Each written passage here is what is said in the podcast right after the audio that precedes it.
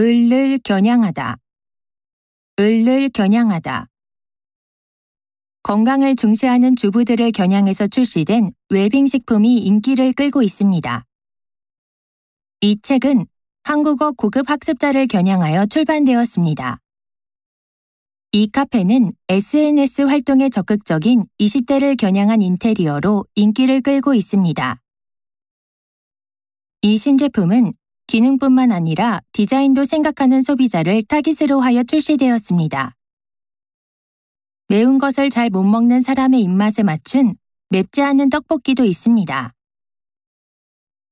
이 옷은 내 취향 저격이야.